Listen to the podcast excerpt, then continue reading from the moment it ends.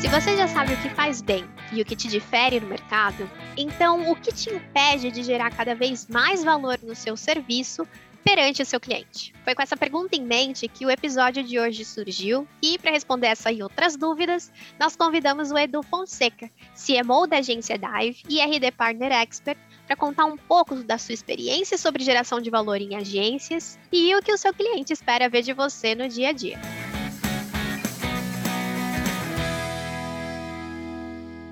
Essa é a quarta temporada do podcast Show Me The Roy um conteúdo direcionado às agências parceiras da RD. Nós lançamos episódios novos de 15 em 15 dias e falamos sobre estratégias, inbound marketing, business, vendas, gestão e, claro, como as melhores agências de inbound utilizam cada um dos nossos produtos, o RD Station Marketing e o RD Station CRM. O meu nome é Priscila Aimee, eu faço parte de um time de especialistas de capacitação de parceiros aqui na RD e eu vou comandar o bate-papo de hoje com o nosso convidado especial, Edu. Brigadão mesmo infinitamente por ter topado mais uma vez estar aqui conosco no Show Me The Roy. É sempre um prazer ter você aqui.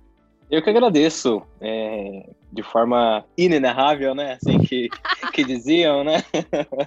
Essa, esse convite, né, de estar aqui é sempre um prazer fazer essa troca. Não é de hoje, né? A relação não só contigo e com outras pessoas da RD, com a própria RD há muitos anos já. Então acho que é, fiz parte dessa construção, como vocês também fizeram parte, né, da construção da, de uma das empresas, né? Falando depois eu conto porque uma das empresas do grupo, né? A gente acho que até uma evolução legal de contar depois e o quanto o tema daqui tem tudo a ver com posicionamento e uma série de coisas. Mas não vou dar tantos spoilers assim de logo de cara, vou deixar você conduzir, mas estou aqui à sua disposição. Com certeza, esse prazer realmente é muito grande, porque ah, muito do que a gente fez, muito do que a gente toca, e principalmente as melhorias que a gente realizou durante todo esse tempo de programa de parceria, de, é, de, de, produto, é, de benefícios, a gente contou muito com a ajuda do Edu durante todo esse tempo. Então, assim, ele não só colabora ali na frente das câmeras, nas gravações, mas muito por trás, nos bastidores. Ele sempre tem nos ajudado muito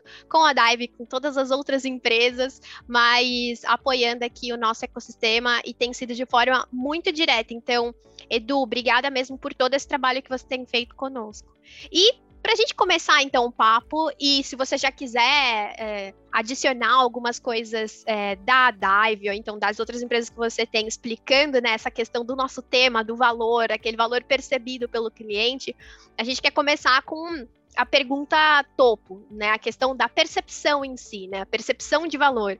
Logo que a gente começou a construir esse tema e principalmente o roteiro ali do que a gente queria perguntar para você durante a nossa conversa, a primeira coisa que me veio à mente foi aquela analogia da garrafa d'água. É, eu fiz publicidade na faculdade, então eu me lembro que era muito, é, isso era muito falado, essa analogia era muito utilizada e eles perguntavam, né, o valor percebido de uma garrafa d'água no dia a dia, quando você estava comprando, e o quanto aquela garrafa d'água valeria se você estivesse no meio do deserto, morrendo de sede, por quanto você poderia vender, né? Se ela venderia num dia a dia por dois reais, no deserto você venderia tranquilamente por 20 a 50 reais, porque é necessidade, né? As pessoas veem o valor daquilo. E aí o que eu queria começar a entender um pouco aqui nesse princípio de papo é como foi e quando foi que vocês começaram a ver que o serviço da agência ele já estava sendo visto como essa garrafa no deserto, com esse valor agregado tão tão nítido, né? Tão percebido ali pelo cliente de vocês. Muito bem, ótima pergunta. O tema maravilhoso de se discutir, porque tem tudo a ver com o nosso crescimento, né? Mas olha que interessante, quando a gente começa a falar de precificação, a primeira coisa que eu quero convidar quem está ouvindo é, é, pensar que se a gente for olhar para a precificação, né, olhando ali para o markup, olhando objetivamente, né, financeiramente, como é que se precifica, né, como é que se constrói preço, para isso você vai encontrar uma série de tutoriais na internet, uma série de maneiras de você conseguir fazer isso. É importante também você entender se você está tendo lucro ou não. Né? Essa é uma questão né, que, que versa tanto pelo gerencial quanto pelo contábil, mas o nosso objetivo não é esse aqui. Nosso objetivo agora é trazer a precificação olhando muito sobre o valor que a gente era. Né? Quando você fala da garrafa, 2 ou 20, eu acho que não é só não é só uma questão do quanto é, é necessária aquela garrafa naquele momento, é contextual. Isso é importante, né? precisa haver valor. Mas boa parte da composição de preço, e aí vamos falar agora do valor que né, o preço, o, pre, o preço fica pequeno quando o valor é grande, né, o valor é alto. Então, boa parte dessa percepção, ela, ela é muitas vezes construída por uma série de fatores, né? Uma agência que tem um bom track record, né? Ou seja, um bom, um bom histórico no mercado conta, a narrativa também conta, porque às vezes você tem um bom track record, mas você é, não evidencia né, esse histórico também. Você não deixa claro, não conta uma narrativa que destoe do, do básico, do padrão. Né? E quando a gente fala de agência, e isso é muito maluco, né, pensar, é, eu acho que agência é uma palavrinha muito genérica para descrever a infinidade e as, sei lá, não sei por dizer, centenas de milhares de variações que a gente tem de entrega de serviços nesse mercado. Né? Você tem desde agências extremamente tradicionais, as ditas agências de publicidade, aí você tem as agências de marketing, marketing digital e assim por diante, fora as nichadas, enfim. Então, chega a ser ingrato a gente falar da palavra agência, porque ela carrega um certo ranço de 100 anos atrás, que hoje, para as agências atuais, acaba, acaba trazendo não só o vício, mas também o vício do próprio cliente na hora de contratar, que trata essa agência da mesma forma. Por que, que eu estou levando o papo para esse caminho? Porque se a gente para para pensar que a categorização no qual a gente está se incluindo já traz consigo uma carga de percepções, você já começa atrás, entende? Porque na hora de você entrar numa concorrência, você é uma agência na concorrência, entende? Como a outra. Porque por mais que o mercado tenha amadurecido ao ponto de tentar escolher melhor as agências com qual ele vai lidar, a gente precisa compreender da onde parte né, essas percepções. Então tem muita coisa fora do nosso controle. Então o posicionamento, e aí eu não estou provocando que as pessoas deixem de se chamar de agência, não é esse o ponto. Você vai ter que fazer um esforço extra, porque é um risco também. Se você fala assim, não sou agência, você quer um risco de você também não conseguir se, se categorizar em alguma coisa, né? Mesmo entregando um serviço maravilhoso e não tem referencial para as pessoas, então você vai ter um outro tipo de esforço para se posicionar, né? E se cunhar dessa forma. Então são, são vários caminhos. Então, esse lance da garrafa de 2 ou de 20, ela é uma somatória de coisas. Então, é, o que você, qual é a narrativa que você vai contar, qual é a experiência que você, que você determina, porque assim, isso tem a ver com marca, né? Você fala, tá, mas aí vou dar aquele exemplo clássico, né? Um café da Starbucks ou um café normal. Qual a diferença? É a marca. Putz, vai ficar muito subjetivo, né? A marca. Como que isso traz com a realidade de uma agência? Né? Por quê? Qual, o que, o que, representa a construção de marca em uma agência, né? Representa o bom atendimento, representa os resultados que você traz no mercado, representa a narrativa que você conta, re representa as parcerias que você estabelece, representa o acesso que você tem, representa os resultados que você traz é, é, de forma comprovada, representa uma série de coisas, constrói marcas, né? boas experiências. E o cliente, quando te, te é bem atendido, tem os resultados, você consegue extrair dele prova social, essa prova social que é, se, é a materialização da experiência que ele teve, então a gente pode inferir que para se construir marca você precisa de boas experiências, então, para você ter uma diferencial competitivo, você precisa de boas marcas. Então, tá todo, umas coisas estão conectadas com a outra. Então, parece um pouco etéreo quando a gente fala, mas acho que ao longo dessa conversa a gente vai tentando dar exemplos mais práticos de que chaves e que mudanças a gente tem que fazer para virar água de 20 e não de 2, né, dentro de um contexto de agência. E acho que a gente pode desenvolver também quais, quais foram os, os caminhos práticos que a gente fez na Dive especificamente, depois eu posso contar dos outros negócios que foram que foram migrando, né, que foram ramificando a partir da Dive, nosso entendimento do mercado, é, a partir desse conceito, desse entendimento claro do nosso posicionamento, né? Porque a Dive ela já nasce com essa visão, né? Quando a gente decidiu é, colocar a Dive no mercado, eu acho que aí a gente teve uma grande chance, né? Porque assim, a Dive, para quem não conhece a história lá do passado, ela é resultado de uma fusão de duas agências, né? Que eram a, a, queridinhas ali, vamos chamar assim, entre as, entre as top 10 ali da RD na época, e que a gente, tinha, fez bons cases, fez, fez um trabalho muito bacana. Mas existia um teto, né, que limitava a gente de onde a gente queria chegar, baseado no, no histórico que a gente tinha de cada uma das agências, né. Então a gente precisava galgar um mercado diferente. E a gente optou, é, ao longo desse processo, né, ou seja, de anos né, de agências, duas, até então as duas agências, é, a gente experimentou vários modelos, né, no sentido de transformar em bound, é, veio de outros, né, a própria WCK na época, ela era uma empresa que focava muito em, é, ela era uma entrega muito de site, depois virou uma, uma, uma, uma, uma agência mais focada em branding, então a gente foi, foi migrando até que a gente entendeu que inbound era o caminho. Mas sem ser chita de qualquer um desses elementos, é, o que, que ficou claro para a gente, né? Aonde a gente queria chegar. E a gente foi aprendendo com os clientes que iam chegando na agência, quais eram os clientes, isso é um fator fundamental, quais eram os clientes que a gente mais conseguia gerar valor. E a palavra valor é muito maluco, porque assim, então, o que é valor? Valor não é o que a gente acha que é valor. Valor é aquele que o cliente realmente diz para você, poxa, você é bom por esse motivo, eu continuo com você por esse motivo. Então a gente precisa explorar quais são os motivos que fazem o cliente permanecer com a gente, né? É muito fácil saber os motivos pelo qual ele não não fica, assim, assim, no sentido de ah, errou, teve um erro, não tá dando resultado e tal, mas quais são os motivos que fazem ele ficar? Porque ele não fala, né? Ele geralmente fala os motivos que fazem ele ir embora, mas não o que fazem ele ficar. Quando você começa a identificar isso, você muda, inverte a lógica de achar que você tem que ter sempre um tipo de cliente, né? Porque acho que assim, tem vários caminhos de você especializar. Você pode especializar por um tipo de cliente, mas não necessariamente um nicho, mas um cliente que tem uma característica específica com qual você consegue resolver. Então foi exatamente isso que a gente fez. A gente entendia que a gente era muito bom em resolver o problema dos dinossauros, que a gente chama. São aquelas grandes empresas no mercado que são grandes transatlânticos, né, que não conseguem se mover com muita agilidade. Né? A gente percebia que quando uma startup procurava a gente, a gente tentava atender e resolvia. Primeiro que ela durava pouco dentro de casa, né? Aprendia a fazer as coisas e depois rodava. Segundo, que a gente não conseguia dar a resposta é, que a startup, a startup precisava com as características e competências que a gente tinha dentro de casa. Né? A gente era muito, muito desse perfil de educar, de transformar o cliente né, paulatinamente, de pegar na mão e no sentido de que e aí você se você somar essa característica com clientes que não têm recurso, né, você é, cai num problema muito forte. Por quê? Porque você pega um cliente que não tem capital, né, não tem é, ele não tem receita o suficiente para justificar investimento que dá em tempo, ou seja, em tempo e, e, e, e esforço que você tem para uma entrega mais profunda, né? Ou seja, conhecimento e etc, etc. Essas duas coisas não casam, porque o cliente que está com, com uma verba mais limitada, o dinheiro sai diretamente do bolso dele.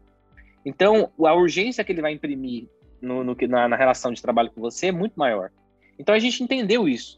Então, para conseguir sendo, é, seguindo a nossa essência, naquilo que a gente era, a gente, que a gente estava que era muito bom, né? A gente acreditava ser muito bom naquilo, a gente tinha que fazer uma escolha. E essa escolha era entender os nãos que a gente precisava falar.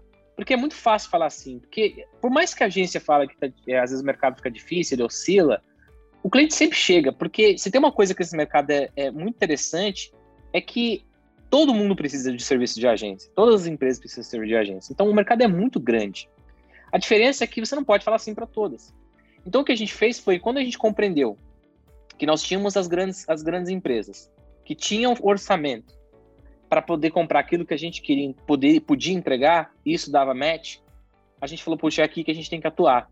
Porque no mercado existia uma coisa que era o seguinte: de um lado você tinha uh, as grandes agências, e essas grandes agências, elas, as tradicionais, né, vamos chamar Del Brunet, DM9, enfim, as, as, as, tradi as tradicionais, elas geralmente buscam, até então buscavam, as, os grandes anunciantes, né? Ou seja, aqueles que têm verba de mídia para ir para uma, uma TV e assim por diante, né?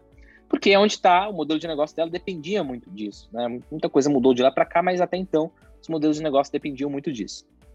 E isso faz com que as, as, existem outras empresas que não são grandes anunciantes, mas têm grandes verbas para outras, outras finalidades. Então, essas empresas ficam desassistidas, porque elas precisam de uma agência ou uma empresa, consultoria, etc., que consiga resolver os problemas dela, de alguma forma, mas e que consigam endereçar né, é, é, esses pontos. Só que, que tem estrutura. Então, o que acontecia? Quando elas tentavam procurar as empresas, as agências extremamente pequenas e especializadas, é, muitas vezes, ou o próprio, isso é comum nas mentorias para donos de agência que dei, ou conversas até mesmo em eventos, que tem muito, as agências pequenas têm muito medo de atender grandes, grandes empresas, né? Acho que pela complexidade, pelo medo de errar, não sei qual é o, o, grande lance, mas tem um grande medo. Isso também afasta um pouco deles, né, desse, dessas grandes empresas. Então fazia com que essas empresas nunca fossem bem atendidas. A gente entendeu essa lacuna. a gente não era grande como, como não é, né? Grande como essas grandes agências aí, tradicionais agências, mas a gente consegue ser ágil para esse, esse mercado e para esses dinossauros, que a verba deles, né, é, é muito interessante, porque a gente consegue atuar. Então a gente conseguiu encontrar, né, empresas que tinham características muito semelhantes de problemas a serem resolvidos. E aí a gente calçou nosso posicionamento aí em cima, né? Em cima, nessa lacuna especificamente. Né? Enfim, eu acho que fui entregando muita coisa aqui ao longo desse, desse papo, mas acho que vamos, vamos seguir porque tem bastante coisa para discutir. Não, Edu, na verdade faz total sentido. Enquanto a gente, enquanto você estava falando, na minha cabeça, eu fui até anotando algumas coisas, né, enquanto você trazia, mas na minha cabeça fazia muito sentido a continuidade, né, do trabalho que vocês fizeram. E vai muito de encontro com a próxima pergunta, até. Eu queria entender até um pouco do processo, né? Você mencionou que eh, o cliente acaba que te te percebe de uma forma, você vê quais são os teus pontos positivos ali, né? O que, que você agrega mais valor para ele. E a partir disso, você mencionou que vocês encontraram essa lacuna e dentro da lacuna uh, começaram a fazer um novo posicionamento, então um posicionamento mais aprimorado para o que vocês uh, começaram a mirar, né? Então, nesse caso, qual foi o processo que vocês utilizaram ali para começar um posicionamento mais adequado para dentro dessa percepção de valor nova, né? Que o cliente pelo menos via em vocês? O processo que a gente utilizou, né, é, para poder fazer essa transformação, né, mudar, encontrar esse posicionamento, e muito se fala sobre quantos processos a gente tem que utilizar, quantos é, ferramentas, etc. Né? Como eu comentei, o ponto é que é, eu queria contar a melhor história, né? A história que fosse que nos fosse dizer assim, poxa, ele usou vários recursos interessantes, várias ferramentas, é, seguiu by the book ali tudo que diz a literatura do que precisa ser feito. Quando que a gente está na posição de empreendedor, a gente tem muito conhecimento empírico ali empregado, né? E a gente acaba atuando muito em cima desses feelings, né? E o ponto que eu quero trazer é que o feeling nos coloca num limite de crescimento, né? Ele funciona até, até certo ponto de tamanho de empresa, né? Quando você precisa de liderança que replique, quando você precisa de... E aí eu estava comentando, né, que eh, quando fui dar uma mentoria é, dentro da, da agência, me foi perguntado assim, tá, mas me conta como você consegue decodificar isso, né? Como é que você consegue encontrar o posicionamento? Como é que você consegue lidar com o cliente, como é que você consegue saber o que está por trás da fala, né? Ou seja, ou da intenção, né? O cliente quer aumentar faturamento, ok, mas na verdade o que ele quer é, é crescer no cargo. Como é que você identifica essas coisas, né? E aí, quando me veio essa pergunta, eu falei, poxa, como que eu identifico? Né? Porque porque é tão empírico, é tão automático, é tão, é tão de quem tem experiência de fazer aquilo há 10 anos, 12 anos, 14 anos. Tô até perdendo a conta, que eu acho que já fazem quase 15 anos né, que eu faço isso. Então, assim, é tão, é tão automático que você não para para pensar realmente.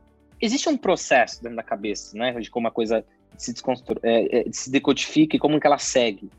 E aí é que tá o ponto. Então, por que eu estou abrindo tanto né, o assunto? Eu acho que é um, como um bate-papo, a gente tem espaço né, para abrir. É, porque quando você precisa entrar no patamar para crescimento, o que vai acontecer, inevitavelmente, é que essas pessoas, quando elas de fato estão assumindo um papel de liderança, elas vão precisar saber como é que é para poder continuar esse trabalho. Daí é a hora de construir os, os, playbooks, etc. Enfim, tudo aquilo, aqueles materiais que ajudam a crescer. Só que quando se trata de serviço, é muito complexo porque você está do outro lado pessoas, né? Você tem gente com expectativas específicas.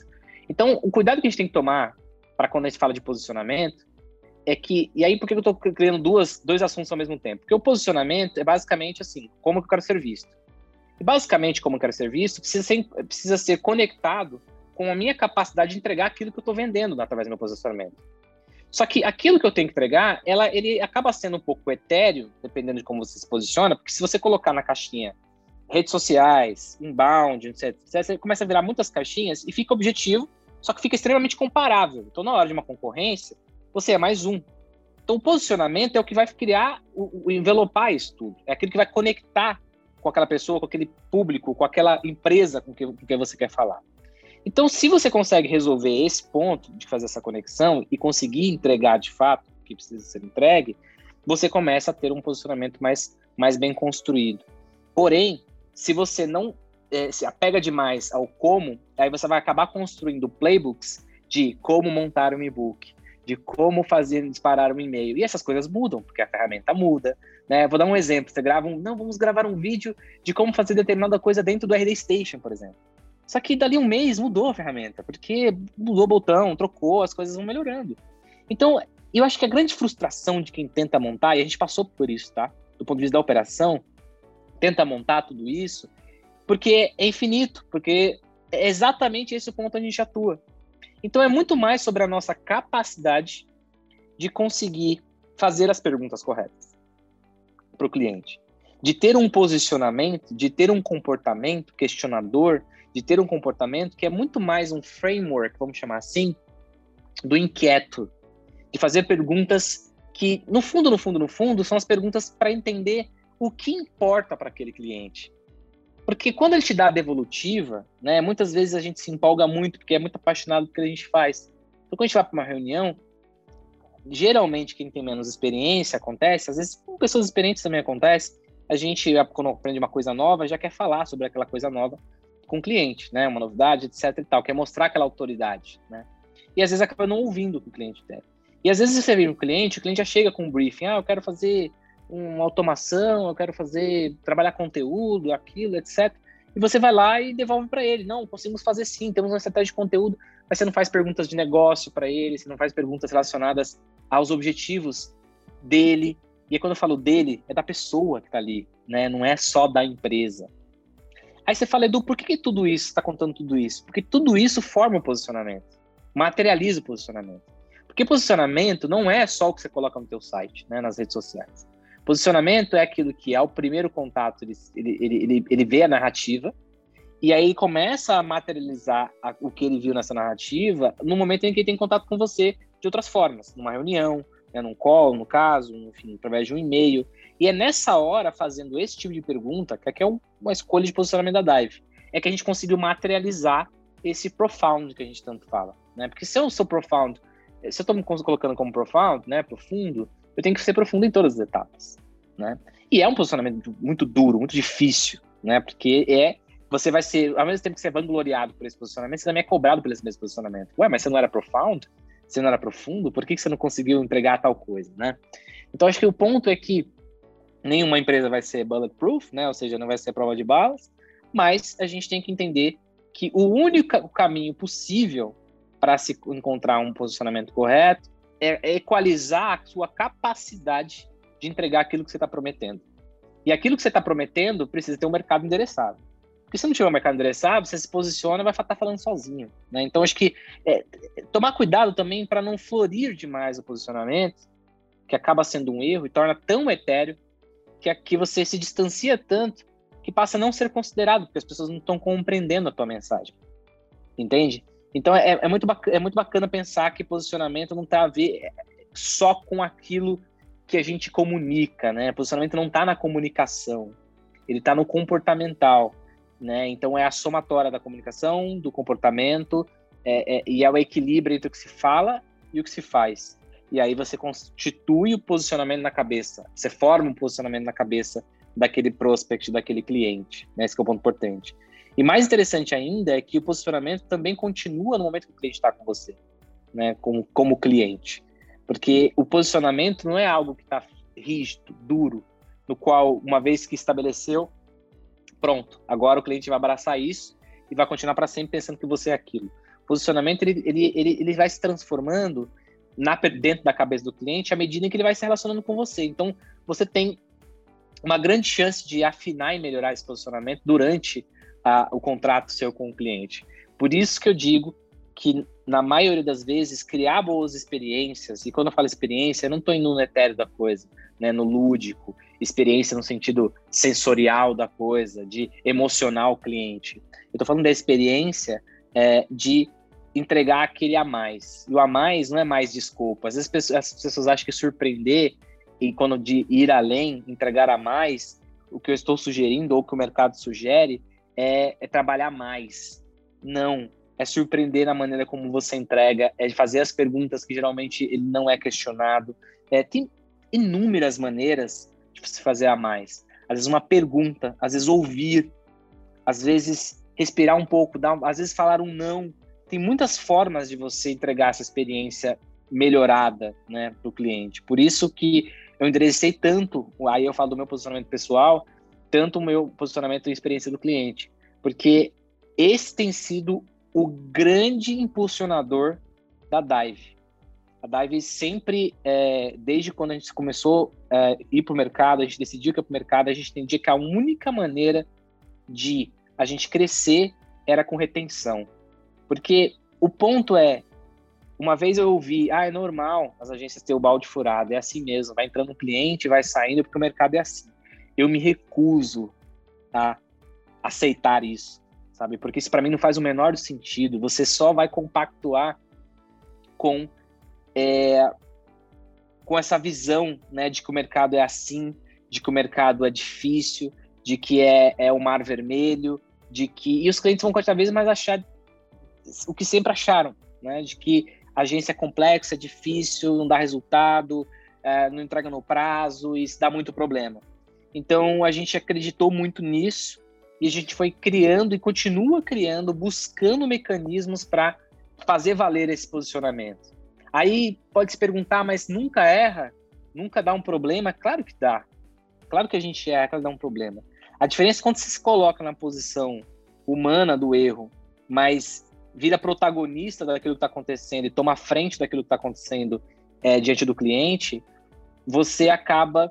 O relacionamento, obviamente, ajuda muito nisso, mas você acaba tirando o foco de que você tem que ser uma máquina. Mas e sim a tua capacidade de olhar para o problema e resolver aquele problema. Porque não é sobre não é sobre errar ou não errar. É sobre o que se faz diante do erro, né? É sobre o que se faz diante da falha. E esse é um ponto muito importante. Porque é gente, e se você não coloca na mesa essa discussão de que é gente lidando com gente e não máquinas, é, é muito injusto você cobrar do teu time e cobrar de você mesmo essa visão de que você não vai errar, né?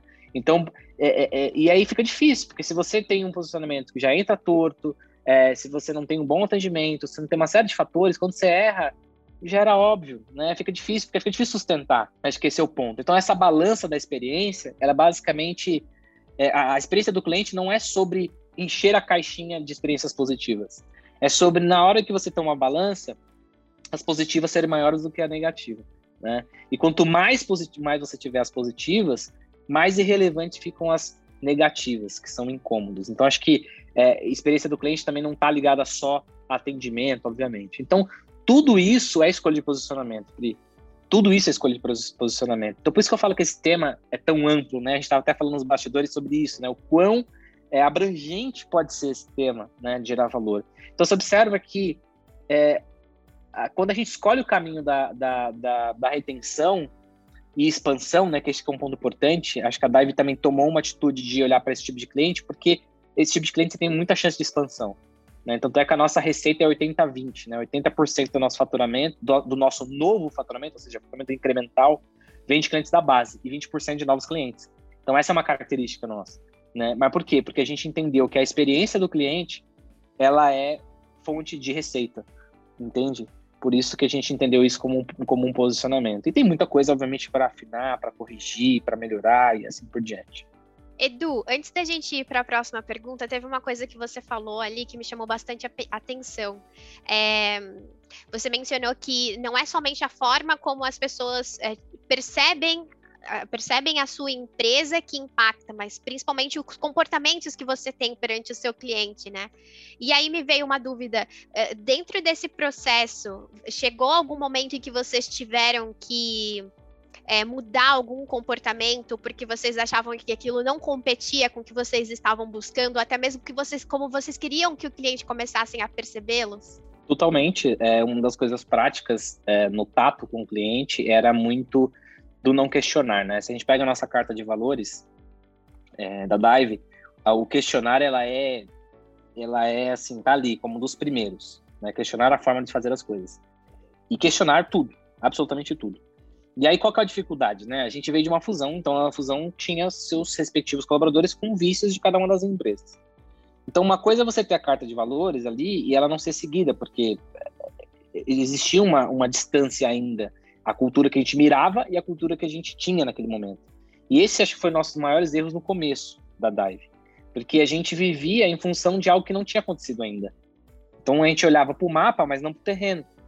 Então, quando a gente começou a olhar para o terreno, né, olhar para o terreno de fato que estava acontecendo, a gente entendeu quais são os recursos que a gente tem. Bom, são esses. A gente consegue, quando eu falo recurso, falo em todo sentido, de capacidade técnica, de pessoas, de é, marca em si, no mercado, de track record de um modo geral. Quais são os recursos que tem? São esses. Então, é, se a gente tem esses recursos, até onde a gente consegue chegar? Com esses recursos, quem são os clientes que conseguem se beneficiar?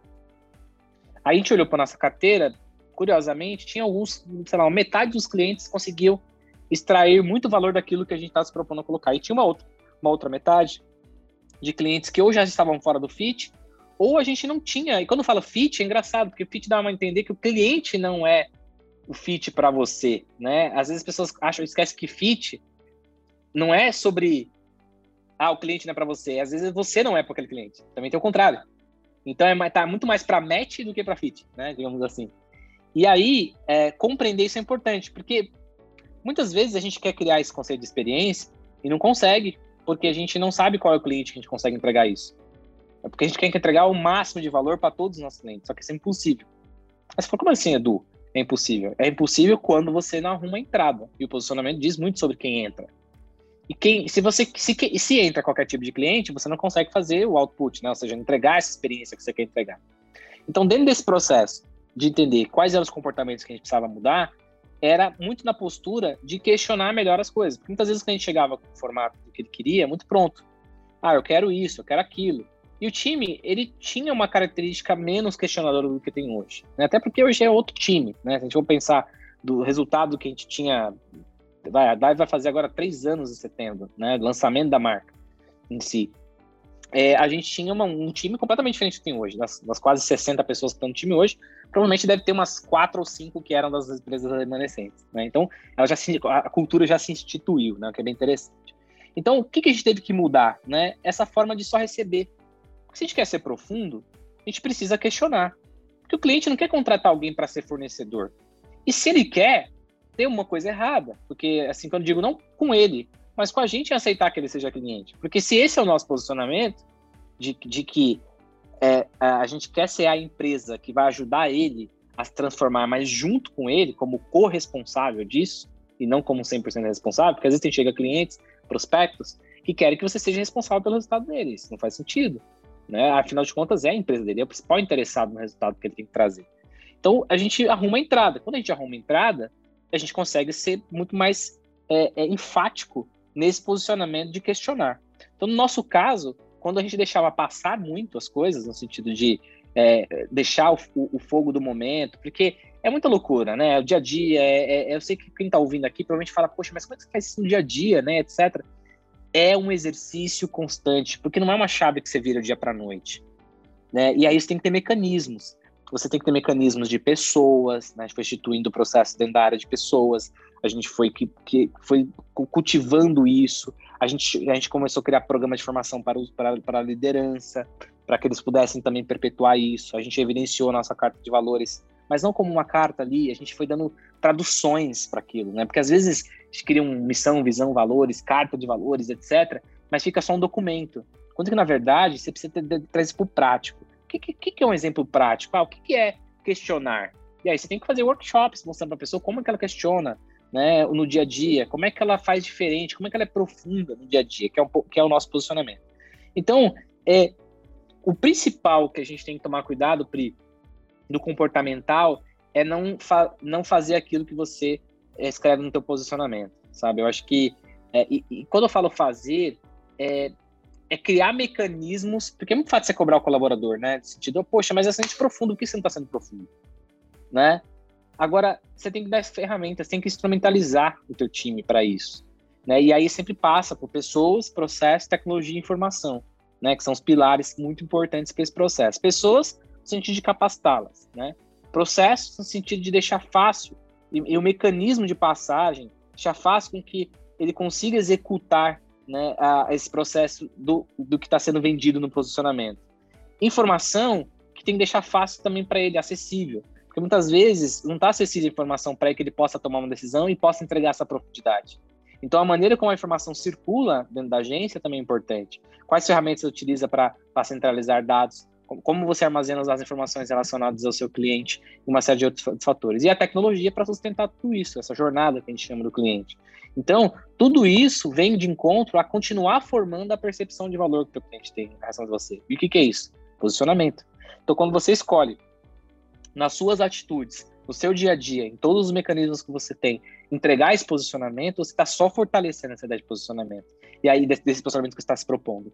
E aí, quando você materializa isso na cabeça dele, fica muito mais espontâneo você conseguir um, um feedback, um depoimento, um case.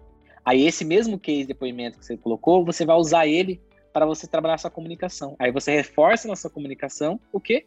O posicionamento. E vai ser genuíno, porque as falas as frases que esse cliente vai trazer para você vão muito de encontro com o que você sabe que você já é, porque vai, vai vir naturalmente, entende? Agora, quando você não tem isso naturalmente, você tem que ficar extraindo do cliente, ah, é uma agência que trouxe muito resultado. Tá, mas o que, que é esse resultado? Né? Ah, e fica muito genérico, né? Porque às vezes, muitas vezes, não é genuíno tudo isso, né? Porque alguém disse que você tinha que colocar depoimento no site, alguém disse que você tinha que colocar cases no site, que é uma coisa importante, mas não pode ser vazia. Então, o posicionamento, ele é, ele é, ele é a soma de tudo isso, entende? E é o que vai constituir a, a, a essa metamorfose que é construir marcas, né? Eu falo metamorfose porque ela, a percepção ela muda uma série de fatores, né? Inclusive fatores externos, né? Um contexto de um contexto de crise, por exemplo, nos coloca a mudar a nossa percepção sobre as coisas, sobre valor e preço, por exemplo, né? A gente está falando de precificação, algo pode, num momento como esse, soar mais escasso o, o recurso e fazer com que a tua a, a percepção de valor possa reduzir, mas olha que curioso, possa aumentar. Por quê? Porque se eu preciso mais do que nunca daquilo, então o valor daquilo passa a ser muito maior. Então a gente precisa entender que tem também esses efeitos que estão fora do nosso controle. Porque posicionamento é sempre uma tentativa nossa de ser visto de alguma forma. Mas o controle sobre como a gente vai ser visto não está na nossa mão. Está na mão das pessoas. Entende? Então o que a gente tem que fazer é, é igual vendas, né? Você não controla quem vai comprar né, num pipeline, mas você controla as suas atividades dentro do pipeline. Né? Então você vai lá, faz todas as atividades, segue todos os passos da atividade, vai lá, faz os pings, faz, né, faz os feedbacks, anota, faz os contatos, etc. Mas a decisão de compra está na mão da outra pessoa. Só que é a frequência e a consistência disso que vai levar à venda. Né? Então, o posicionamento é a mesma coisa. É a consistência no discurso e nas suas atitudes que vai levar a um um posicionamento específico, que não está no seu controle, não está, mas vai levar um caminho muito mais facilitado pra, de identificação. Maravilha, Edu. Até fazendo um gancho com o que você estava uh, trazendo agora, eu penso que você ter uma visão muito clara do que você é, do que você faz bem, né? Do que você do que vocês têm ali como um diferencial, como uma fortaleza, isso acaba que ajuda muito, né, durante o processo, principalmente levando em consideração que o mercado de agências especificamente, ele é um mercado aquecido, ele é um mercado com uma grande competitividade. Então você precisa entender com muita clareza o que, que você tem de melhor ali, né? Quais são as tuas forças, as tuas fortalezas. Mas agora, até para eu entender um pouquinho mais, a gente mastigar nessa informação, é, como que você vê isso se materializando ali no dia a dia, Edu? É, eu imagino que talvez seja até relativamente fácil da gente falar, olha, vamos lá, você tem que entender quais são as suas forças para que a outra pessoa que vai te perceber, ela veja isso de forma um pouco mais clara, né, nas suas atitudes e tal, mas no dia a dia, o que talvez é uma atitude ali da agência para ela demonstrar esse valor, para ela demonstrar o que ela tem, que é um diferencial, eh, e que se aquele cliente, por exemplo, for procurar em outros lugares, ele vai encontrar muita dificuldade, né? E ali naquela agência ele vai ter com muita clareza. Quais aqueles rituais, talvez, até que possam, que podem existir dentro de uma agência para deixar isso mais claro? Ótima pergunta. O, o ponto é, a gente tem que tentar separar em algumas vias, né? A primeira que são as coisas que são mais óbvias, né? Então, como por exemplo, a gente é, de forma muito natural é, fazer essa entrega, né? Ou seja, é, mostrar o seu valor, fazer muito bem aquilo que você tem que fazer, que é aquilo naturalmente, aquilo que já está dito, né? Já está posto, que é você atender bem o cliente, aquelas coisas básicas. A outra via, né, que é, que é muito importante, é você compreender é, de forma. A primeira que eu quis dizer foi a mais espontânea, né? Que é aquela que você vem e você não é reativo, né? Você simplesmente é, é, vai estar numa situação de atendimento, vai ouvir bem o cliente, vai tratar ele bem, vai entregar a coisa com resultado, vai entregar a coisa dentro do prazo, que é o óbvio. Agora, se você quiser dar um passo além desse óbvio, você precisa ir para a clássica frase, né, clássica metodologia que é mapeamento da jornada do cliente. Né? Todo mundo fala assim, acho que deve só a RD deve ter o arrisco, deve ter mais de mil artigos falando sobre mapeamento de jornada, ou, ou, acho que mais de 10 mil falando sobre mapeamento de jornada. Mas por que, que é tão importante mapear a jornada do cliente? Né? E, e quando eu falo mapear, não é tentar encontrar, e para uma agência acaba sendo um pouquinho mais fácil, Pri, porque assim, se você olhar para os clientes que você tem, a agência não tem centenas de clientes, né? Acho que na maioria, dependendo do. Algumas talvez um nicho muito específico, que tem mais, mais vamos chamar assim, mais replicação, porque eu não gosto de usar a palavra escala para agência. É, você até consegue ter centenas de, de clientes, talvez. Mas aqui, se você tem uma quantidade de dezenas de clientes, você consegue identificar a jornada dele com muito mais facilidade porque você consegue ver os pontos de contato, você consegue entender como é ele chegou até você, você consegue entender quais são os, os, contatos lá dentro que você, as pessoas com quem você tem contato, você consegue saber os rituais que você tem com aquele cliente de relatório mensal, relatório semanal, reunião de resultados, consegue fazer esse mapeamento. Quando você enxerga esse mapeamento, o que acontece? Você tem uma visão um pouco mais clara de onde você pode, agora não mais passivamente, sim ativamente, atuar e conscientemente atuar para melhorar essa entrega. O que eu quero dizer com isso? Se eu tenho uma reunião de resultado, eu tenho que pegar o seguinte, tipo, esse é um ponto de contato. Então, eu só conseguiria ter essa, essa, essa tabulação, Pri, se eu tivesse feito o mapeamento. Porque se for, se for uma forma só na tua cabeça, você vai ficar pensando várias coisas assim, tipo, ah, legal, isso e tal, vai ser muito empírico, vai ficar muito na tua cabeça. Quando chega uma pessoa nova, ela não tem essa mesma informação que você. Por isso que é importante mapear.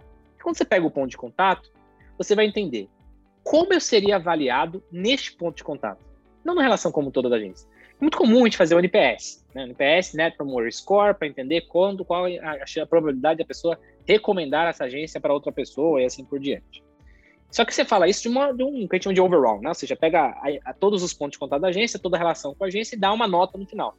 Só que isso não dá uma entrega muito positiva para de forma analítica, ou seja, para você de fato melhorar, porque ele, porque ele acaba sendo o NPS neste caso o que a gente chama de lag indicator, né? Que é assim, é um indicador que você olha para trás e você não consegue mexer nele. Tipo, no curto prazo, você não consegue ter um acionável prático, né? Você não consegue sair dali, você olha para uma nota de NPS geral, Pri. Tipo, ah, deu deu 65. Aí você fala, legal. Mas você sabe o que você precisa fazer no dia, no dia seguinte? Não sabe. Entende? Porque você olhou para o todo. Então, quando você olha para a jornada, você tem a chance de usar até outros tipos de indicador, nível de esforço. Você tem outros tipos de indicador que você pode usar, o CSAT, né, que é a, satisfação do cliente em relação àquele, àquele ponto específico, porque aí você vai olhar cada ponto desse e tentar fazer uma avaliação junto com o cliente, né, nos momentos que você tem o ritual. Então, você acabou de entregar um resultado para ele, um relatório, pergunta, você gostou do relatório? É, você sentiu dificuldade em entender alguma informação? Começa a tabular essas perguntas para você entender qual o valor daquele ritual para o cliente, daquele ritual que você está estabelecendo. Porque aí você vai começar a coletar de forma individual cada um desses ritos ou rituais de modo geral, né? Que são o que a gente chama de artefatos, né? São os artefatos que é tangível, né? De uma marca. E aí você vai começar a ser cirúrgico. Aí você começa a olhar com uma visão mais de, de lead indicator, né? Não de lag indicator, que é a visão de indicadores que você consegue olhar para ele e tomar alguma ação imediata. Você consegue ter uma, uma, uma quase que instantâneo. Você consegue tomar uma atitude quase que na, na sequência. Então, você sabe que o relatório não está sendo útil para ele, então você vai fazer? Você vai mudar o relatório. Né? Ou vai deixar de ser relatório e vai ser outra coisa no lugar daquele relatório. Então, é muito mais fácil, muito mais tangível. Então, a maneira de se transformar tudo isso, Pri, é, é muitas vezes por essa via. É de mapear a jornada. Aí você fala, poxa, mas por que, que a gente fala tanto disso? Por que a gente entrega tanto esse conteúdo? Por que, que a gente no planejamento com os nossos clientes, a gente faz tanto isso. Por que é tão difícil para a agência fazer isso com seu próprio coisa? Porque você tem que estar verdadeiramente compromissado com essa visão é, de, de, de, colocar o cliente no centro, de, de, fato. Porque é a única maneira, e, e a questão que é o seguinte, né? a gente fala de posicionamento, e aí quando eu digo que um do nosso posicionamento, é, o nosso posicionamento sempre se materializou muito pela centralidade no cliente, só que eu não posso deixar de dizer, Pri, que essa é uma condição sine qua non para qualquer posicionamento. Não é só, ah, porque eu escolhi ser uma boutique, etc. Isso não vai fazer você deixar, não vai tirar a necessidade de você ser centrado no cliente. Ah, mas eu escolhi ter escala, vou ter 100 clientes na minha agência e tal. Mais uma vez, isso não exclui a necessidade de você colocar o cliente no centro. Então, não é mais uma questão de escolha. Então, o teu posicionamento vai ter que cobrir isso. Então, já que você vai ter que cobrir isso, aproveita e mata tudo de uma vez só. Ou seja, bota, monta a jornada, porque a jornada vai ajudar você é, olhar melhor para o seu posicionamento, porque vai te dar vários insights ali sobre, putz, não quero ser visto dessa forma, então preciso corrigir aqui. Puxa, aqui tive feedbacks bem interessantes, ó, toda vez que eu tenho um planejamento, o meu planejamento é sempre muito elogiado, só que a minha execução cai em 20%, sei lá, a minha nota de satisfação ou de recomendação. Então, se eu tenho esses dados, eu começo a ver, puxa, legal, então eu vou explorar melhor a minha parte de planejamento, mas preciso melhorar aqui a entrega, né? Porque senão não faz sentido só planejar e não entregar. E eu começo a ter insumos também para me posicionar, né? Porque o cliente dá, poxa, você resolve o meu problema. Ele, vai, ele sempre te dá algumas frases, ele sempre te dá algum feedback mais qualitativo. E aí você começa a ter muita produção de conteúdo ali que vai te servir como subsídio, né? Ou como, sub, como algo que vai te ajudar a dar o próximo passo e construir esse posicionamento.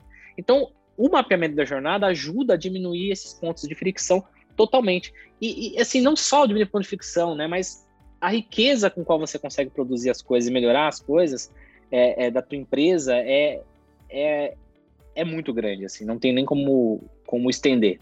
Perfeito, Edu. É, é, bem isso, é bem isso que a gente quer começar a compreender, né? Até onde a gente consegue ver, é quando a gente está ali no caminho, no escuro, com o carro, e a gente, quando acende ali o farol, a gente vai vendo quais são os caminhos que a gente consegue enxergar, né? Até onde a gente consegue ir com todas as informações que a gente tem com relação a valor, e depois de chegar naquele caminho, como que a gente vai andando cada vez um pouquinho mais, e a gente vai evoluindo no nosso trajeto e também na experiência que a gente vai criar ali para o nosso cliente, né?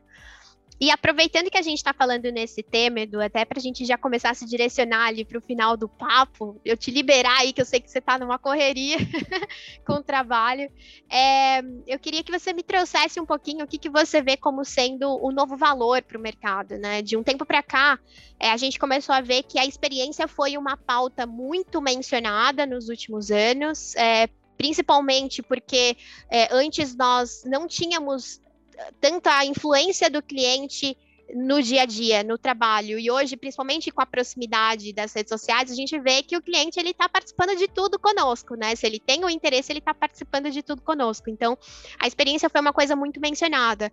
Fora ela, Hoje a gente já consegue ver as pessoas comentando muito sobre a questão da humanização atrelada aos resultados, como sendo uma coisa que gera um valor muito grande para aquele que está ali do outro lado, aquele que a gente considera a nossa audiência, nosso cliente.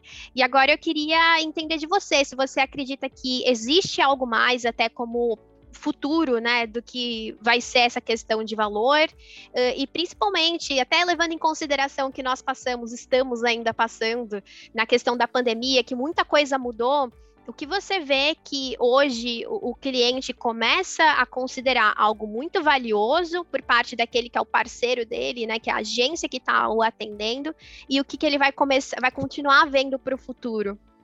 Muito bem, Pri. Qual que é o ponto aqui que a gente precisa refletir. Quando as pessoas me perguntam o que eu acho que vai acontecer, ou qual que é a próxima tendência e etc, etc, eu, eu falo, cara, não faço a mínima ideia. Assim, eu respondo sempre dessa forma. É, e quando eu falo faço a mínima ideia, né, não é com um tom do tipo de uma resposta grossa ou evasiva. É porque, é, do ponto de vista de tecnologias, do ponto de vista de tendências, a gente até pode tentar fazer alguma enxergar alguma direção, não, algum movimento das coisas que estão vindo, né? Porque elas dão indícios.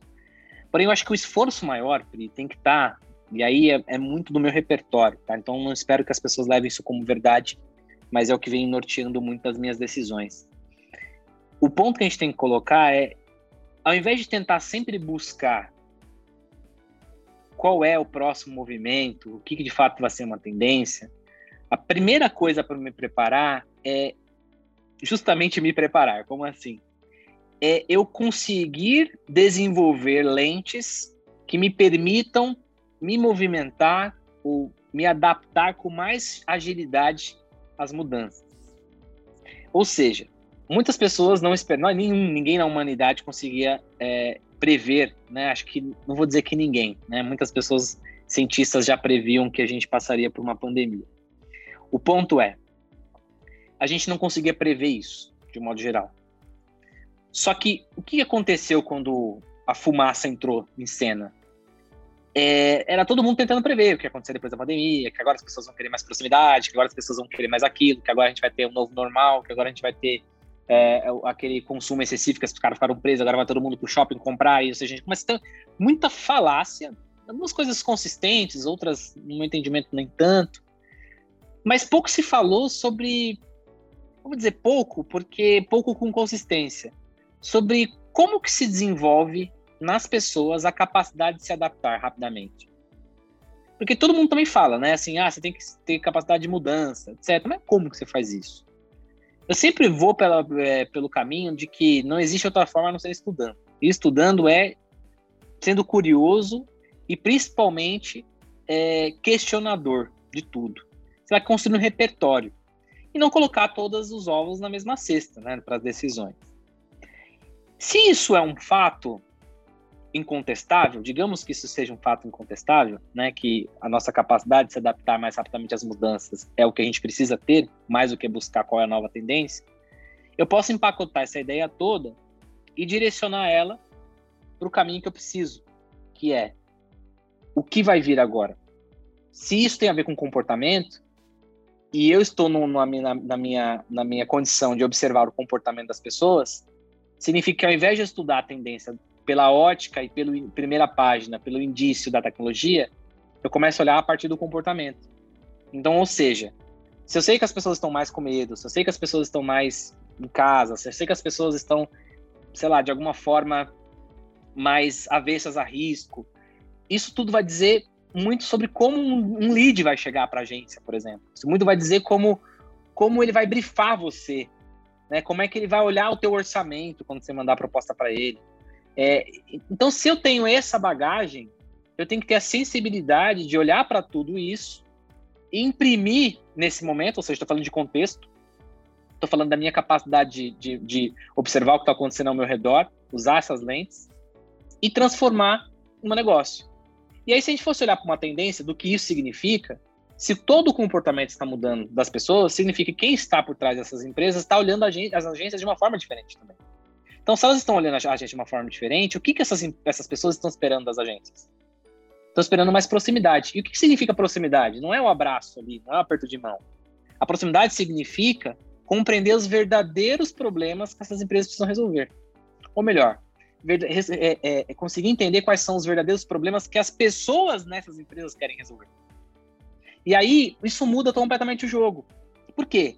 Eu começo a perceber que sai de, sai de jogo começa a sair de jogo a necessidade do só do ferramenteiro, do executor, do fornecedor, e começa a entrar mais do que nunca, porque já se falava nisso, a função de uma agência que transforma o negócio de fato, através das pessoas, que traz um posicionamento muito mais consultivo, já se falava cinco anos atrás, né, de começo de RD, seis anos atrás, sete anos atrás, né, no, quando eu digo começo de RD, eu quero dizer no sentido de, de perpetuar esse conhecimento para as agências. Vocês falavam muito sobre ser, a agência ser mais consultiva. Nunca fez tanto sentido o consultivo nesse momento é, em relação a, a, a, tempos passados. Então, o que eu quero dizer com tudo isso é que é, se existe uma tendência, é que a agência vai precisar de deixar de ser agência. Inclusive, esse é um dos nossos posicionamentos, esse é um dos nossos direcionamentos estratégicos da DAIP, deixar de ser agência. E quando eu falo deixar de ser agência, não é numa visão romântica, não é numa visão de cuspir no pato que comeu, não é numa visão de dizer que a agência é uma coisa ruim. É deixar de ser uma agência remetendo aquela palavra que eu falei que é tão generalista lá atrás no começo da nossa conversa. É dar um novo significado para isso, de, de modo que a gente pare de ser é, motivo de chacota, porque a agência, eu, assim, eu participo muito de discussões com diretores de marketing, de inovação, uh, de várias uh, empresas globais, né, de eventos, palestras que eu dou. E nos grupos de discussão, fala-se muito mal das agências, de um modo geral. É o tempo todo falando mal de agências. E com muita razão, porque é difícil você conseguir separar o jogo do trigo. Então, o que faz você se diferenciar, além desse posicionamento que está trabalhando em cima da sua comunicação? É isso.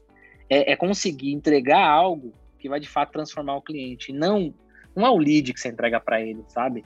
Não é a venda que você entrega para ele. É conectar o valor da tua agência com o valor que aquela marca que você está atendendo, e por mais que pareça etéreo, não é tão etéreo assim, é, é, ou, ou, seja, o cliente tem uma missão, aquela marca tem uma missão. Você precisa que a agência também se conecte com essa missão. Porque, no fim das contas, quando você vai para o fazer, para o dia a dia, são pessoas. E as pessoas se conectam com isso. Então, a melhor maneira do resultado acontecer é com o engajamento das pessoas, o compromisso das pessoas. E elas vão ter mais profundidade e vão ser mais questionadoras, que é o que eu venho falando o tempo todo aqui, quando elas se sentirem confortáveis dentro de um cenário no qual elas se sintam conectadas com seus valores e assim por diante. Então não tem como você conectar a tua agência ao cliente se os valores entre cliente e agência também não estiverem conectados. Então isso sempre vai voltar para esse que é a grande demanda do mundo, né, que é esse significado de propósito, a grande demanda dessa geração, que é o, a busca pelo significado, a busca pelo propósito, etc. E não seria diferente aqui. E por que, que eu falo que isso não é etéreo? Né? Ele começa etéreo, mas ele termina no prático. Porque isso vai vai ser a, o grande direcionador, vai regir um pouco do que do que o cliente percebe em você. Porque se são pessoas que estão do outro lado, elas vão ter uma expectativa dessa sua sensibilidade também, enquanto pessoa aqui do lado. Entende? Então, é, é, é aí para você que está ouvindo, para quem está ouvindo a gente aqui agora, tenta é, processar tudo isso, porque aqui não é uma conversa, Pri. Acho que a gente sempre conversa muito dessa forma, né? É a minha característica minha, então você já, já me convida sabendo que eu, que eu tenho esse lado filosófico, né? É, eu acredito muito que, que quem está ouvindo a gente precisa pegar essas informações e produzir insights, anotar, né? Tipo, se você não anotou, volta, né? Esse, esse, podcast, não sei quanto tempo já tem, já tem bastante tempo. É, volta, pode ouvir no 1.5x ou no 2x, volta e faz anotações de insights que você teve, porque é muito mais sobre provocar, porque se eu vir com como, Pri, como ele não serve necessariamente para as pessoas, porque é um contexto do nosso mercado. Entende? Então ele tem que ser capaz de produzir, reproduzir as coisas. É igual quando a gente fala de. É, sabe aqueles livros que a gente tem que mostram é, o segredo do sucesso, né? o segredo das empresas vencedoras, ou pessoas vencedoras, etc. São livros até interessantes e bem intencionados, né, Pri? Mas para para pensar comigo. Se eles reúnem, sei lá, as as melhores empresas do mundo, os melhores líderes do mundo num livro, eles estão pegando só o que deu certo. E só o que deu certo, estatisticamente falando, é um percentual muito pequeno. Então, o mais correto, né, e como em outros encontros que a gente já fez, em mentorias pela RD, é falar tudo que não deu certo. Porque o que não deu certo, estatisticamente falando, tem muito mais chance de dar certo para alguém, de alguma forma. De alguma, entende? Então, você tem, tem mais riqueza né, nesse, nesse conteúdo, porque ali está muito fora. Então, acho que estatisticamente falando um pouco disso. Enfim, viajei bastante aqui no direcionamento, mas no fundo, no fundo, no fundo, quando eu falei para anotar todos os insights, é porque ao terminar de ouvir esse podcast, você eleja um único insight que vai ser capaz de ser executado amanhã ou hoje, enquanto você está ouvindo aqui esse podcast, porque é a única forma de você dar o próximo passo em alguma transformação, né? E a gente não é aqui nem, nem eu nem você, Pri, aqui somos vozes da verdade do que as pessoas devem fazer mas o bate-papo, a conversa, né, que às vezes é, é, é, é, tão interessante, porque às vezes quando a gente acha que está ensinando, na verdade, quando eu estou falando aqui, eu estou aprendendo. É igual quando você está na terapia, né? Você está na terapia falando, e aí as pessoas acham que é sobre, é sobre o psicólogo ouvir. Não, é sobre você se ouvir falando, né? É, é muito bacana isso. E aí quando eu ouço, eu falo, poxa, não é que foi isso que aconteceu mesmo? Não é que foi dessa forma. Puta, mas como foi dessa forma? Quando você me provoca com as perguntas, eu consigo racionalizar um pouco. Então, acho que talvez, se as pessoas tiverem mais chance de falar, de compartilhar, de trocar, elas vão aprender com a própria história também, não só com a história do outro, né, com a referência. Então, vamos parar de comparar um pouquinho o palco aqui da Dive, vamos chamar assim, com o bastidor da tua agência que está ouvindo aqui agora, a tua empresa que está ouvindo, e tenta pegar insights, mas adapte para a tua realidade.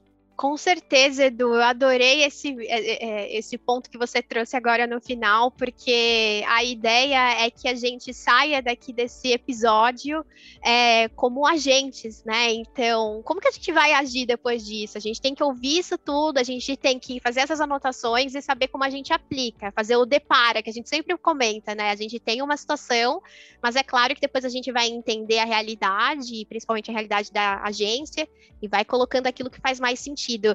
E, e, assim como você mencionou, uma das coisas que a gente aprende muito né, no processo de aprendizagem do adulto é que o adulto aprende muito mais no erro do que nos acertos, né? Então, é bom errar. Em alguns casos, a gente tem aquela coisa que a gente pode tirar do erro, porque a gente vai com certeza entender quais são os passos que a gente não quer realizar novamente, ou então como que a gente pode aprimorar todos eles, né? Então, Edu, do fundo do coração, em nome da RD, tô aqui para te agradecer por essa super aula. Foi muito, muito, muito bacana ouvir de você, sem dúvida. Todas as vezes que existe essa troca, por mais que você diga que você também está aprendendo, a gente sai enriquecido. E tem muita coisa para a gente anotar aqui e depois colocar em prática, posso te garantir, viu? Só eu já anotei uma página. eu que agradeço, Prid. É, é genuíno quando eu falo que o aprendizado é muito. Então a gente pode sair daqui com a conclusão de que todos nós aprendemos, ambos aqui aprendemos né, nessa, nessa conversa. Né? Aprendemos e ensinamos, né? Acho que a gente tem que reconhecer. Então, muito obrigado, viu, Pri, pelo, pelo convite, pela troca, pela maneira como foi conduzida. Acho que as tuas, as tuas perguntas também criam um, um, uma condição muito boa para o desenvolvimento da conversa. Então, acho que convido a todos aí a, a, a não só ouvir a este episódio, mas há tantos outros episódios que são muito bons aqui na, na, na no Show Me The Roy. Inclusive tem um, um, episódio meu que acho que foi um dos primeiros, né, Pri? Sim, aqui. Uh -huh. Então quem quiser rolar um pouquinho lá no feed e pegar, acho que foi 2000 e, final de 2019 ou começo de 2020, alguma coisa assim, né? Acho que foi em 2019 ainda. 2019. Pois é. Dá uma roladinha lá que também tem mais conteúdo. Quem se gostou de ouvir o nosso papo, né, Pri? Ouve, ouve de novo lá um pouquinho dessa, dessa, desse lero-lero que a gente traz aqui. Muito obrigado. Imagina, agradeço mesmo. E também quero aproveitar o momento para agradecer você que está aí do outro lado, nos ouvindo. Obrigada de coração por ter ficado conosco até agora, por estar anotando aí do outro lado. E se você quiser ver algum tema por aqui, escutar algo em específico, nos envie um direct no rd.partners, que com certeza a gente vai providenciar. Muito obrigado pela sua participação e a gente se vê daqui 15 dias. Até mais. Tchau, tchau.